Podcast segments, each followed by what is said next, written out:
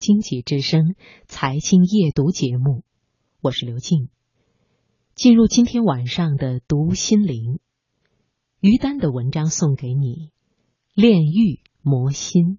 二零一二年，我和中国科学院的研究员张文静先生一行来到北极、赤道和南极，就是想证明哪一年都是好年头，都可以很快乐。途中。我们要经过魔鬼西风带的德雷克海峡，距离航程还有四小时。领队就拿了一大堆晕船药铺在了我的桌子上。如果不吃会怎么样？我决定试试。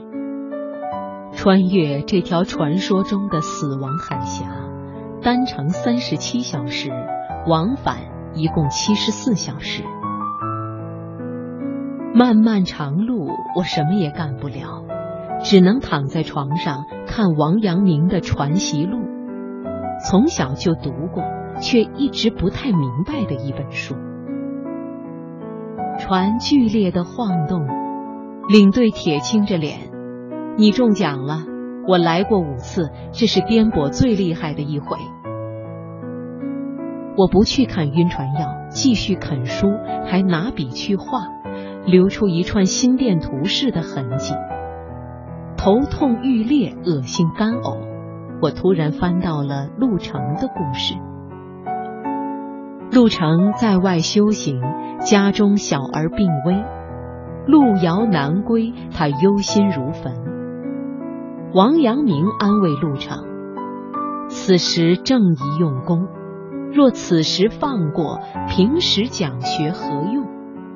人正要在此等时刻磨练，父子之爱自是至情，然天理亦自有个中和处，过即是私意。人于此处一般都认为天理当忧，但忧苦太过，便不得其正了。所以，凡人这颗心多情善感是一边，坚忍磨砺另一边。要顺应天然，识得心体，就不可偏颇。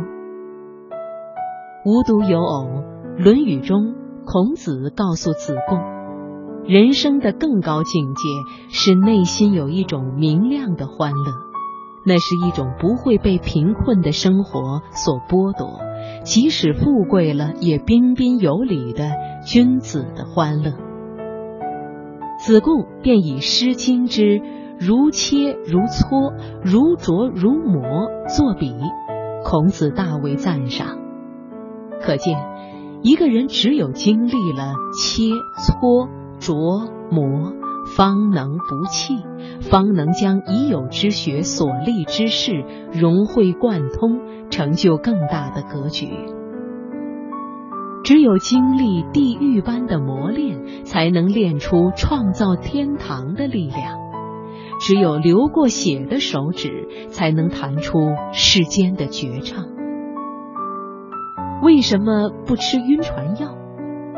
或许锻炼了韧性，或许挑战了自我，或许颠覆了多年来的知识经验系统，去领略更广阔而透彻的人生。